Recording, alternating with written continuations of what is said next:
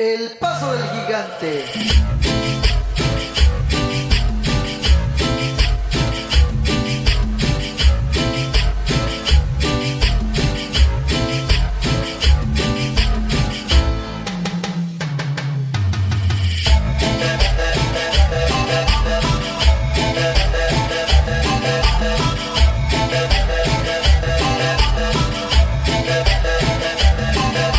Desde la zona sur de Costa Rica.